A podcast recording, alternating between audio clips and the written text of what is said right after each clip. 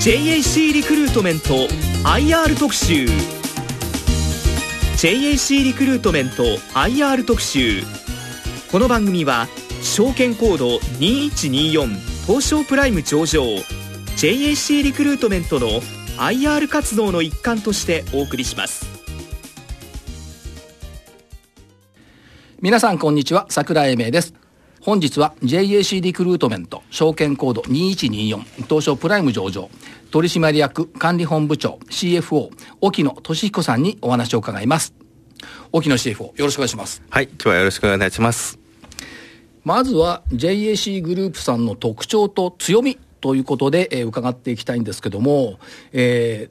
ー、もともと英国で創業されたってお話を伺ってるんですけどえ実はあの JAC ってあの日本の会社なんですけど今は。もともとはですねイギリスで1970年代に創業してましてでその頃あのイギリスっていうと、まあ、その人材紹介っていうのは結構もうあのいろいろでき仕組みが出来上がってて走りでございまして、まあ、その中で我々何やったかというとあのイギリスに進出してくるあの日本企業様向けにですねあの日本語をしゃべる人材とか外国英語をしゃべる人材っていうのをご紹介してた。そこから始まりですね。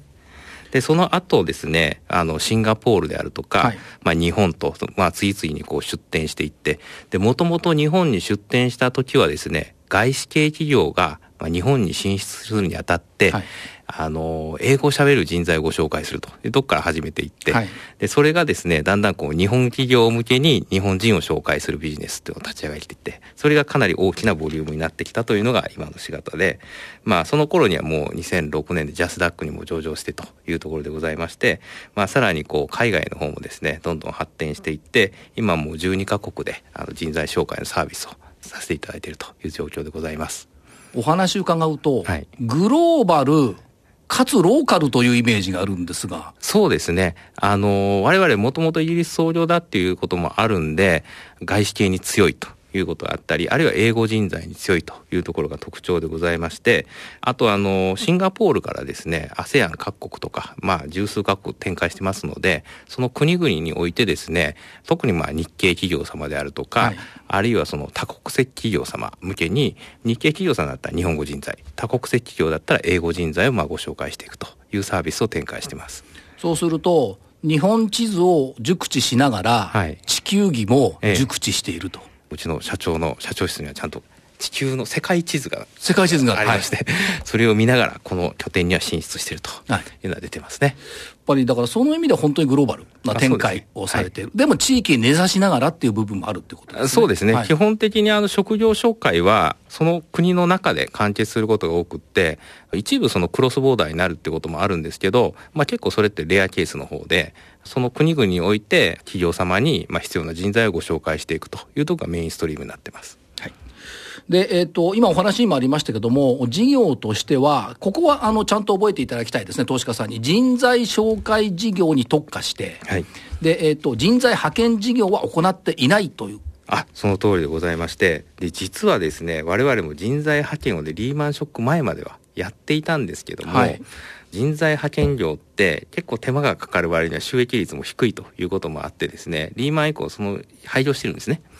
で、あともう一つはですね、人材紹介でも、あの、我々の世界だと分業と両面ってあってですね、分業っていうのはクライアントサイドと、まあ、キャンディデートサイド完全に分けてですね、コンサルタント。はいで会社様の方からいただいた求人に合うキャンディデートの情報を、まあ、スペックでマッチングしていくようなやり方あるんですけど、まあ、我々昔はその分業スタイルっていうのをですね、はい、日本でもやってたんですけどそれやめてで今両面型ということで、まあ、1人のコンサルタントがあのクライアントもキャンディデートも両方やらせていただいて、まあ、結構手間はかかるんですけどよりマッチング精度が高いようなサービスを展開させてもらってると。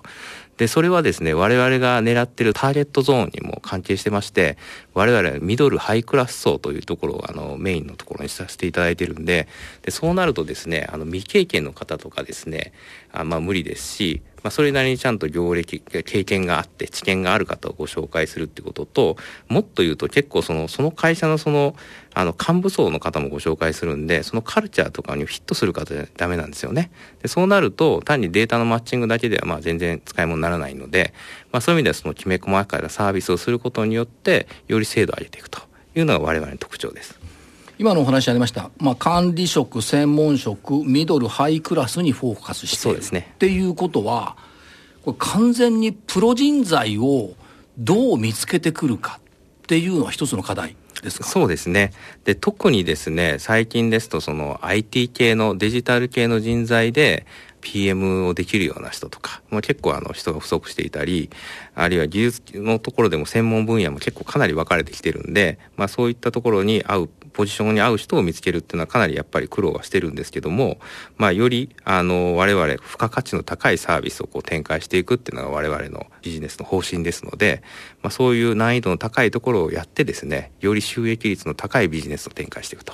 いうのが我々の方針です。でそのためには先ほどのお話ありましたその一人のコンサルタントの方が両方を見る企業さんも人材も見る、はい、これは熟知するっていう意味ではとてもいいことですよね。そうですね。で、特にですね、我々、あの、140チーム以上営業の方もですね、細分化されていて、インダストリーカットされてるんですね。はい、で、ですからその業界のことをよく知ってると。で、当然職種についてもよく知ってると。で、そうなると、クライアントの方も意思疎通が図りやすいですし、求人の悩みをよく理解できると。で、一方で、キャンディデートの方の持ってらっしゃる知見だとか技術だとかいうのも分かりやすいと。いうことがあって、まあ、そういうふうに細かく細分化することによってですね、よりその、まあ、我々がご紹介するその精度を上げていくというような仕組みでやってます。当然ながらやっぱりその精度の部分っていうのは、追求していかなくてはいけない部分になるわけですね。そうですね。あの、そこはやっぱり、あの、お客様から信頼いただくっていうことと、推薦させていただくキャンディデートの方にも、はっきり言ってしまうと、その業界の知識全くない人に、はい、その人のその人生任せるかって気にならないですよね。えー、ですからそこは、あの、当然、あの、我々非常に重視しています。ということはですね、その表面に現れた成果だけではなく、はい、それ以上に、表現すいません、悪いですけど、アヒルの水かきみたいに、日々、こう、一生懸命やってる、その成果が現実に出てきてるってことあそうですね。あの、結構その、我々職業紹介って、まあ、簡単にこう右から左にしてされてるような方を思われる方もいらっしゃるかもしれないですけども結構その業界とかその職種の知識っていうのをちゃんとこうスタディしていってあのキャンディデートの方のご経歴も深く読み取っていかないと、まあ、できない仕事でございまして割とこう思ってる以上にこう時間をかけながらですね、はい、企業様ともあのキャンディデート様とも面談させていただいてその中で初めて推薦させていただいてということを進めてます。だそういう意味では、非常に多くの人様たちと、やっぱお会いになるわけです、ね、あそうです。あの、一人のコンサルタントが、あの、面談する数っていうのも、やっぱ目標とか設けていますんで、で、できるだけたくさんの方とお会いするということがやっぱり重要で、あの、それは常に、あの、我々のサイトの方からも流入していただく方あるんですけども、我々の、あの、ポリシーとしてですね、コンサルタントが一回も面談したことない人っていうのは絶対紹介しないんですよ、はい、ですからご登録いただいた方は必ず面談するというポリシーでやってますね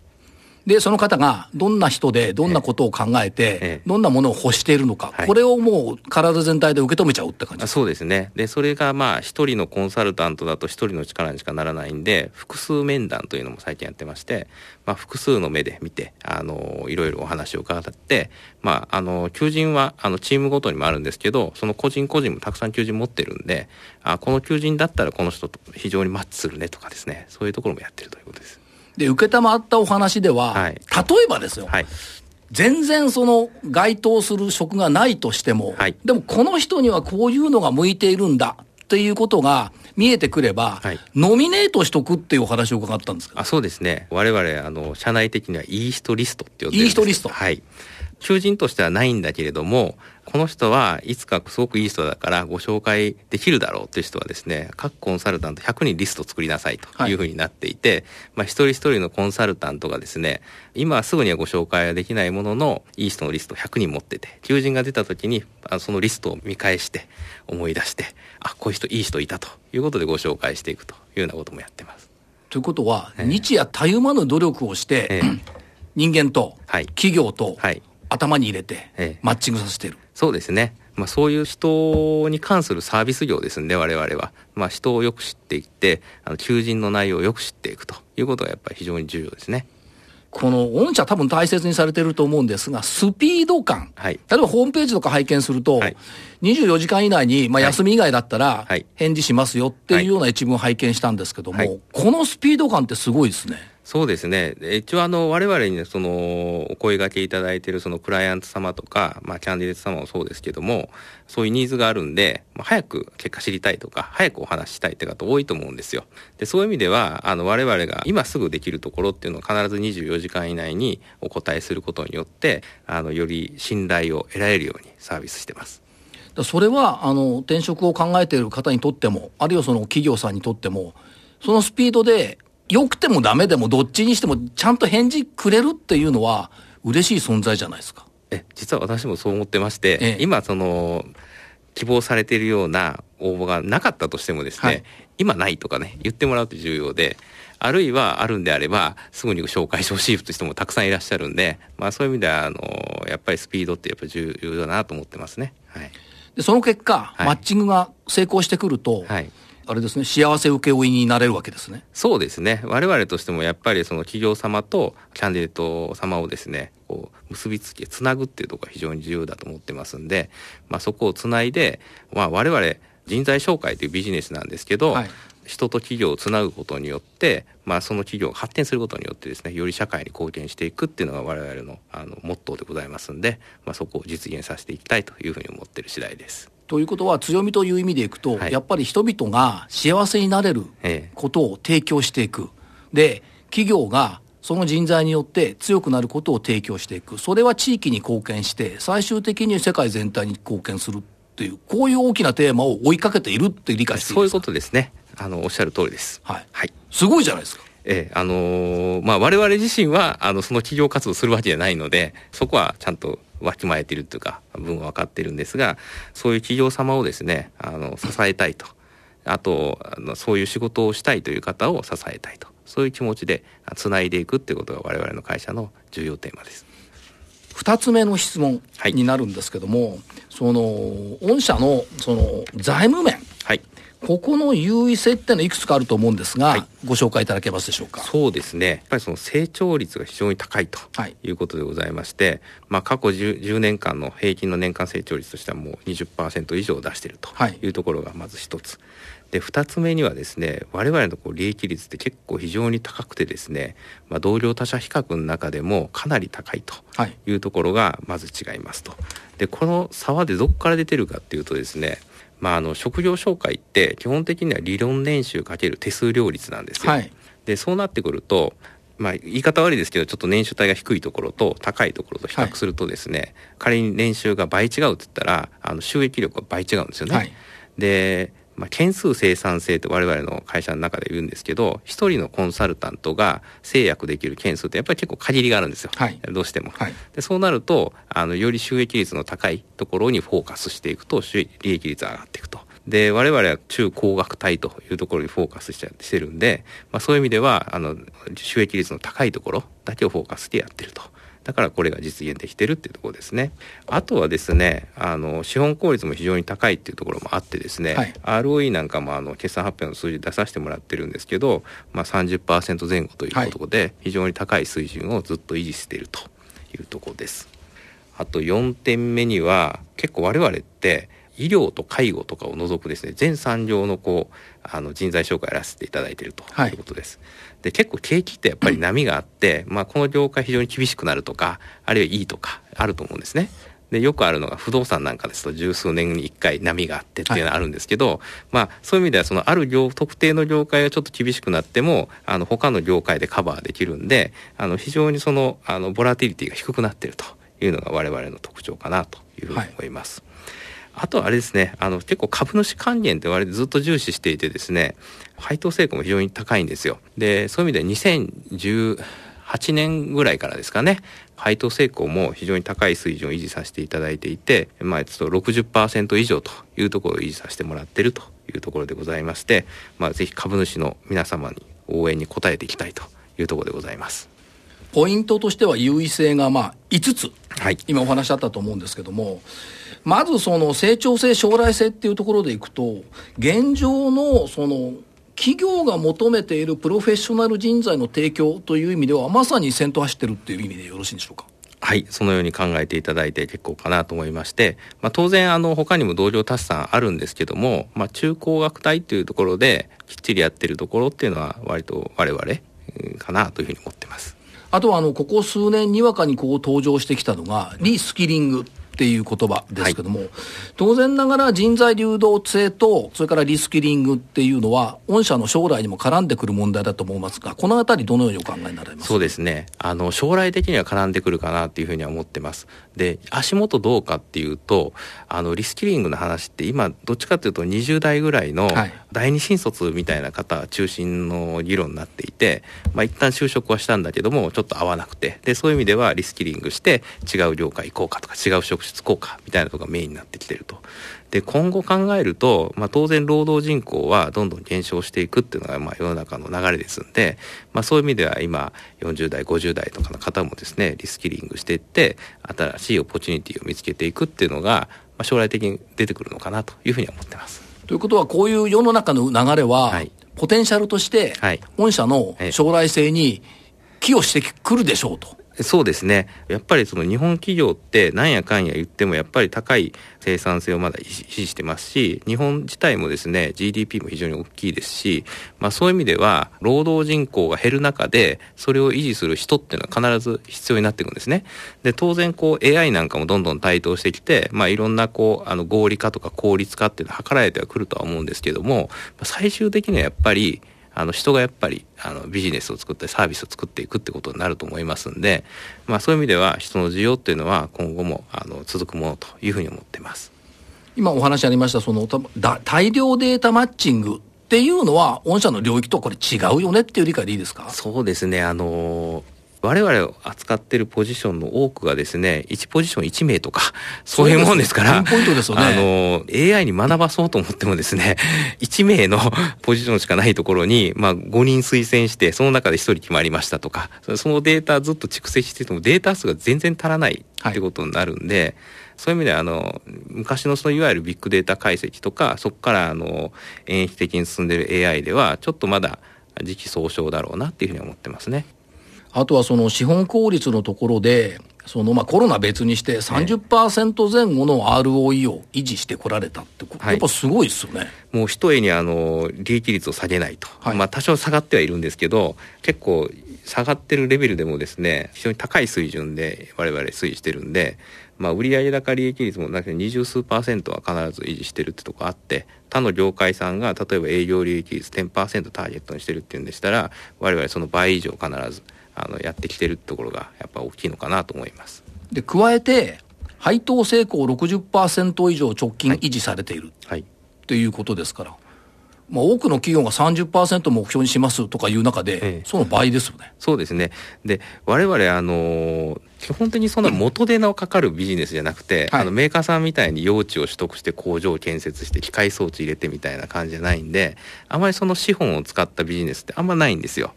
でそういう意味ではきっちりビジネスが回ってればあの今のフォーカスしているターゲットきっちりやっていけばですね高い利益率で収益が利益が出ると。でそれをまあ応援していただいている株主の皆さんに還元していくっていうのは我々の会社のポリシーでもあるんでそこは継続して維持させていただきたいと思ってますそうするとですね、ええ。CFO にこういうことを言うのも失礼なんですが、はい株主資本配当率を考えてみる、DOE ですよね、はい、そう配当成功60%で、ROE30% だと、ええ、多分 DOE って18%ぐらいになると思うんです、そうですね、これ、平均すると2%ぐらいですよね、今、国内企業で。むちゃくちゃ良くないですか？いや、むちゃくちゃ私も高いと思ってます。そうですよね。はいだから CFO として見ても高いですよね、えー、DOE18%。全然高いと思っていて、あのぜひうちの株を持っていただければと、はい、私自身も思います。あんまないっすよ、だってみんな3%とか、あの目標として5%とか言ってる世界で、18%、はい、ということは、指で数えるぐらいしかあんまないと思いますよ。そうですね。ええ、あとその我々がこう直面しているマーケットもそうなんですけど、人材マーケットってこう年々伸びていってるんですね。はい、で、やっぱりそのもともと日本自体がその人材マーケットってあの2000年ぐらいから少しずつこう大きくなってきたってところもあって、まだまだ成長の途上にあって、で、今結構その転職の敷居がかつてあった終身雇用が、はい、まあ、完全に崩れ去ったような感じになっていてかなり敷居が低くなってるんですね敷地がでそうなってくると人の流動性もどんどん高まってくるし就労人口が減る中で企業様も皆さん求人してらっしゃると、はい、だからあの我々が活躍できる場ってのは結構広がってきてるんですよ。で今後もやっぱりあのどんどんどんどんスケールアップしていくっていうふうに思ってるんで、まあ、そういう意味ではあの長い目で見ていただいてもであの我々結構成長していけるというふうに思ってますのでぜひあの株を持っていただければと思います。で、ね、私の方からいくと日本って少子高齢化が世界で一番最初に進んでる国じゃないですか。そう、ねはい、そうすると、結構海外投資家って、日本の人材業界の行方っていうのは、興味持って見てますよね。あの我々 IR もやっているのでよくお話しすること多いんですけど、はい、あの実は日本のこの人材紹介の手数料率35%っていう低下なんですが世界的に考えても日本しかないんですよ。はい、で大体あのグローバルでは大体20%ぐらいが平均なんですね。でそれなんでかっていうとその日本の特殊な環境で、ええ、あの人の流動性があんまりもともと高くないと。いうところと、あの今労働人口もどんどん減るという中で人材がなかなか取りにくいというマーケットなんですよ。でそういう意味ではあのそのマーケットがあってで今後日本企業も結構あの成長しているし、まあ、そういう意味ではその非常に収益率の高いビジネスがそこに存在するということで欧米の投資家さんとかあるいはシンガポールの投資家さんとかには関心を持っていただいていると。そうなりますよね、いずれ、はい、あの世界中に訪れてくるであろう、少子高齢化の波っていうのは、日本だけがや、来るわけじゃないですもんね。はい。そね、その意味では将来性は先陣を切ってるだけに豊かであると。はい、私は高いと思っております。ということですね。はい、という中で、えっ、ー、と、2023年上半期の、業績の状況を教えていただけますでしょうか？そうですね。まあ、アウトラインだけご説明いたしますと、まあ、売上いわゆるトップラインのところは、まあ、前年同期で16%成長ということで、まあ、着実にまた2桁成長しているというところとですね利益ベースでは経常利益で41億円当期純利益で30億円ということで、まあ、こちらもですね当期純利益ベースでは10.6%の成長で、まあ、着実に2桁の成長を実現しているということでございます。順調に推移をしているというふうに理解してよろしいでしょうか？そうですね。あのかなり順調に推移していると。ただ計画20%成長であの公表数値出させてはいただいてて、はい、トップラインのところは若干その20%は下回ってはいるもののですねまあ、おおむね利益ベースでは確実にあの公表数値を上回っているというような感じでございましてそこはご安心いただければと思います。だから第二四半期時点で見ると、国内の人材紹介って、これ、過去最高の売り上げになってるわけですそうですね、過去最高でございます。で、海外もコロナ前の水準に回復してきた。そうですね。あのー、ようやく2019年のコロナ前水準に回復して、ただ利益がまだ少なくてですね、はい、でそこをそのコスト構造をちょっと見直すことによって、この下半期から来年にかけて、よりプロフィッタブルなコストの体制にしていくというところを今考えています。まあ、コストっていう面でいくと、やっぱり広告っていうのは重要ですか、はい、えっとですね、広告、われわれのあのコストの構成でいうと、半分ぐらい人件費なんですね、ええ、その残りの半分のうち、一番大きいものが、いわゆる広告宣伝費、はい、あと IT のコスト、あとその他もろもろの経費となります。で、広告宣伝費は、あの我々にとっての広告宣伝って、いわゆるその、キャンディデートの方をですねあの自社のサイトにご登録いただくために、まあ、広告していくと、い、わゆるその募集広告ってやつがメインでございます、ねはい、あともう一つは認知広告っていうことで、まあ、JAC っていう名前をですねあの皆さんに知っていただくと。いうところで認知広告を数年かけてやっていくことによって募集広告の成果報酬の単価を下げると。そういう取り組みを今していってると。そんな感じです。やっぱり中長期的にその人材紹介のプロフェッショナル集団として質と収益で、これかっこいいんですよね。はい、世界ナンバーワン目指す。そうでございます。はい。ということですね。そうですね。あの質っていうのは当然あのいろんな質あるんですけども、はい、我々としてはお客様とキャンディデートの方にご満足いただくサービスをきっちり提供できるということと収益のところですね。はい、あのきっちりと利益を出せるような形であのビジネスをするというところで世界ナンバーを目指したいというふうに思っております。このナンバーワンの定義っていうのが、はい、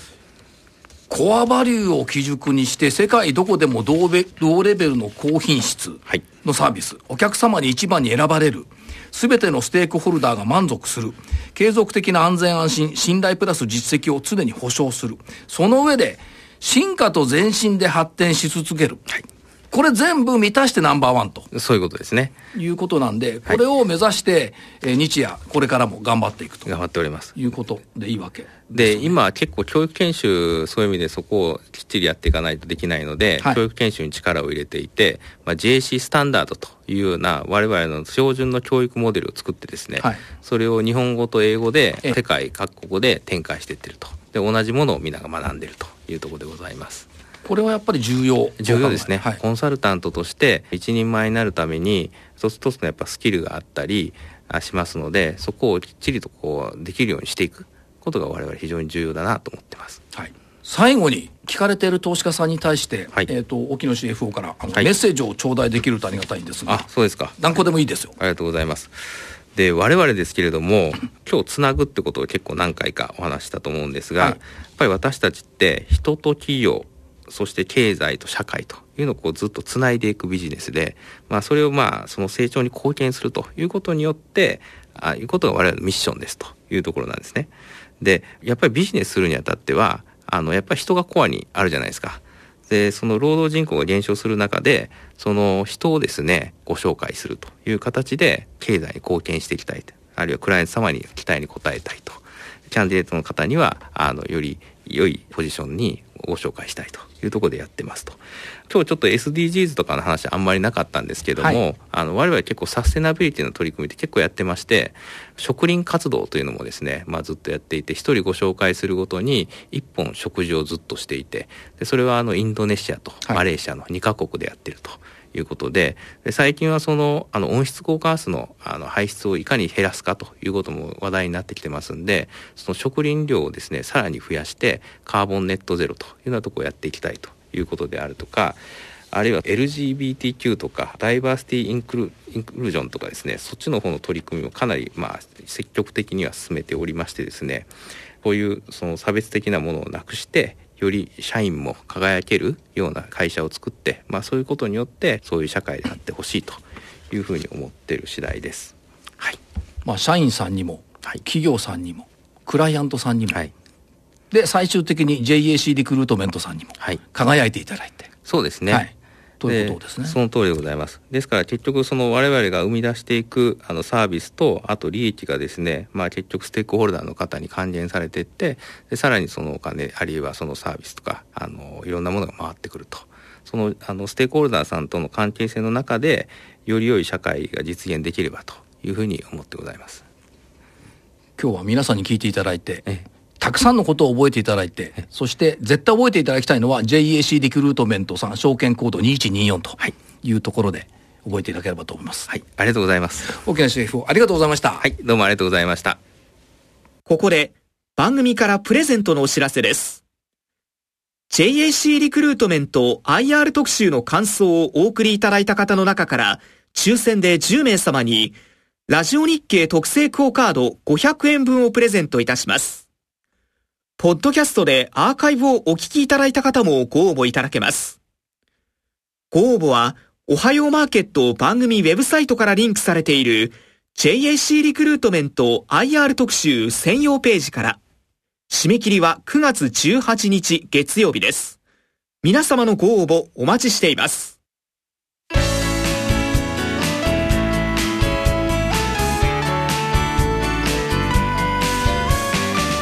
JAC リクルートメント IR 特集この番組は証券コード2124東証プライム上場